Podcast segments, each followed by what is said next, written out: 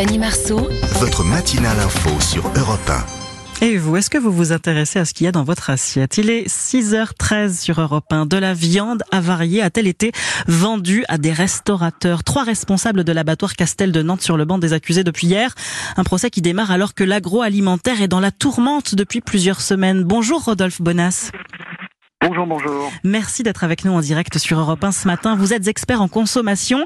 Alors, il y a eu les pizzas Fresh Up de Buitoni retirées de la vente après une cinquantaine de contaminations à la bactérie Escherichia coli.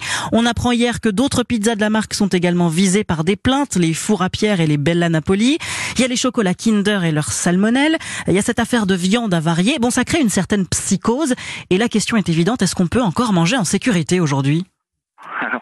Oui, la, psychose, elle est normale, mais en fait, ce qu'il faut comprendre, c'est que je vous répondrai tout de suite, oui, on peut manger en sécurité. Et la raison pour laquelle, malheureusement, ces scandales arrivent, et c'est terrible, c'est aussi parce que il y a un dispositif et des procédures sanitaires qui sont tout à fait euh, euh, euh remarquables si on, on, remonte un petit peu en arrière, c'est-à-dire on a une très grande traçabilité des produits. Et donc c'est vrai qu'aujourd'hui, on le sait pas forcément, mais ces dispositifs, ces, dispositifs de retrait de produits hein, et même de rappel de produits, c'est-à-dire c'est, c'est des mécanismes dans lesquels on demande aux commerçants d'enlever les produits de la vente ou bien on demande aux consommateurs de ramener les produits euh, au magasin parce qu'ils sont impropres à la consommation ou il existe un risque, eh bien, il faut savoir qu'il y a plus de 5000 retraits et rappels de produits en France. Ça veut dire qu'on en enlève à peu près 11 par jour. Donc euh, euh, là, ce qui est absolument terrible, c'est que euh, ben, par moment, parfois, ces dispositifs sanitaires, eh bien, le risque zéro n'existant pas, eh bien, on peut arriver à des drames, comme c'est le cas pour euh, Escherichia coli, qui est une, une, bactérie pathogène qui peut parfois euh, créer des drames que l'on que l'on connaît. Mais je voudrais pas non plus qu'on qu'on qu'on qu'on bascule dans la psychose autour de la sécurité alimentaire. Mais il y a quand même une question, il y a quand même, pardonnez-moi, une question importante, c'est que, alors, avant qu'on en arrive au rappel de, de, produits, dès le départ, dès la production, est-ce qu'il n'y a pas un problème sur la façon dont on contrôle les usines de production, sur tout ce qui, parce que l'alimentation, c'est quand même quelque chose de sérieux. Est-ce qu'on contrôle suffisamment les lignes de production en France? Alors, euh, en fait, ce qu'il faut savoir, c'est qu'il faut d'abord la, la première responsabilité euh, de, de, l'excellence euh, de, l'hygiène euh, d'une ligne de production, elle vient chez l'industriel. C'est à l'industriel de mettre en œuvre tous les dispositifs à la fois qui encadrent le dispositif de production, c'est-à-dire tous les dispositifs sanitaires, euh, ben, tout, le système qui permet de, nettoyer les lignes de production, de s'assurer que les agents sont, bien, euh, sont bien équipés correctement. Et ensuite, ça appartient aussi à l'industriel de contrôler. Et enfin, il appartient aussi, dans certaines situations, au commerçant de venir contrôler son fournisseur. Et en toute fin de chaîne, euh, c'est ce qu'on appelle la DGCCRF, hein, c'est là, c'est l'autorité de régulation et de contrôle de l'État, qui elle peut intervenir faisant des contrôles, j'allais dire euh, euh, ciblés. Pourquoi? Parce que la DGCCRF n'a pas les équipes nécessaires pour surveiller en temps réel l'ensemble des chaînes de production alimentaire en France. Ça serait pas possible, on n'y arriverait pas. Mais, mais, mais au départ, voilà un petit peu la gradation du, du contrôle. Je veux juste vous éclairer sur un chiffre parce que euh, on, on, a tendance à, à, un peu à l'oublier. Euh, il faut savoir qu'au sortir de la Seconde Guerre mondiale, en France, mouraient chaque année par intoxication alimentaire 15 000 personnes. Aujourd'hui, malheureusement, on en dénombrerait un peu moins de 500.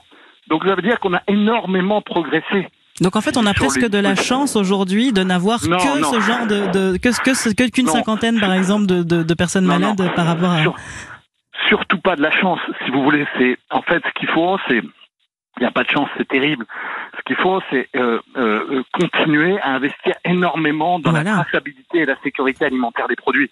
C'est pas une histoire de chance. Ce que je veux dire, c'est que c'est un petit peu comme euh, euh l'aviation civile, si vous voulez. Il y, a, de moins en moins d'avions, et heureusement, et c'est heureux qui s'écrasent dans le monde. Pourquoi? Parce que ces dispositifs industriels sont de plus en plus sûrs, et c'est le cas aussi de notre alimentation. Donc il ne faut pas qu'on bascule dans une psychose. Il faut rester extrêmement vigilant et demander aux industriels d'être extrêmement rigoureux. Dans le cas des pizzas, il va y avoir une enquête, une enquête judiciaire, une enquête pénale, qui va démontrer oui ou non la responsabilité industrielle dans la tenue de ces mesures sanitaires sur son site de production Et ça, c'est indispensable. Alors, c'est le, c'est le genre de scandale, en tout cas, qui, qui jette le doute sur toute l'industrie. Parce que sur les pizzas surgelées, par exemple, puisqu'on en parle, le consommateur a vite fait de se dire euh, que si ça peut arriver à, trois gammes d'un géant comme, euh, comme Nestlé, qui est propriétaire de, de Buitoni, ça peut arriver à tout le monde. Est-ce que ça peut perturber complètement le marché? Alors, sur le marché de, de, de la pizza, oui, je vous le confirme c'est-à-dire la pizza surgelée, c'est un marché qui, qui, qui, descend extrêmement bas. Souvenons-nous, euh, euh, souvenons-nous du, du, scandale euh, Findus, hein, vous vous souvenez, qui était moins grave, hein, parce qu'il s'agissait là d'histoire de, de, viande de cheval dans, mhm. dans, dans, dans, des lasagnes, c'était c'était moins grave que ce qu'on vit aujourd'hui. Eh bien, il a fallu dix ans pour que le marché retrouve les chiffres euh, il, euh, au départ. C'est une crise qui va... Oui, dix ans. Il a fallu dix ans pour retrouver à peu près les mêmes chiffres. Pourquoi? Parce que ben, les consommateurs ont mis dix ans à se réhabituer, à se redonner confiance dans ce type de produit. Là, la pizza surgelée, alors d'abord, la marque Buitoni doit être euh, fortement impactée. Mm.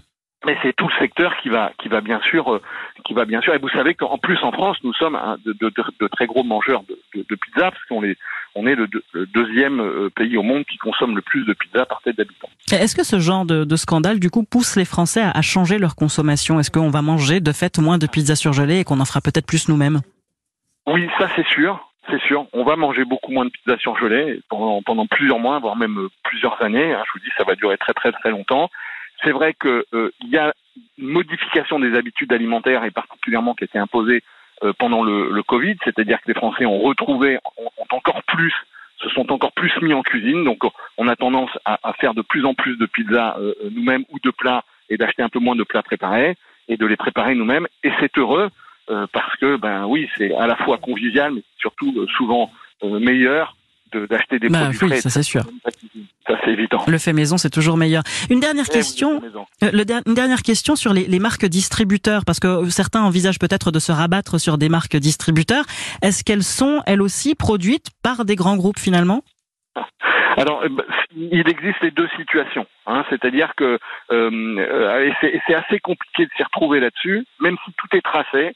Euh, il faut savoir que sur chaque produit que vous achetez, vous avez un code qui identifie la séquence de production de votre produit et aussi dans cette séquence de production, le code identifiant le site de production. C'est assez difficile de se faire trouver, mais, mais euh, dans les marques distributeurs, vous avez des marques distributeurs qui sont opérées par des industriels totalement indépendants de ces grands groupes internationaux, et puis certaines marques de distributeurs qui sont opérées par ces groupes internationaux, et le seul moyen de s'y retrouver, c'est d'essayer d'aller d'aller euh, confronter, si vous voulez, ces fameux numéros euh, qui sont sur les, les packaging, c'est quasiment euh, comme chercher une aiguille dans une botte de On n'est pas sorti de l'auberge.